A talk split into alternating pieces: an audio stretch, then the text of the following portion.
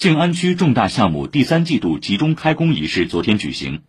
近年来，静安已逐步成为上海流通业、大数据产业和现代服务业的重镇，吸引了一大批科创投资机构和创业企业落户静安。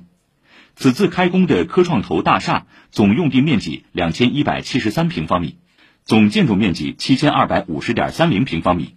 项目建成后将成为科创投集团总部。科创投集团副总经理朱敏表示。我们集团呢，其实注册在静安，但是呢，我们以往是借的办公楼。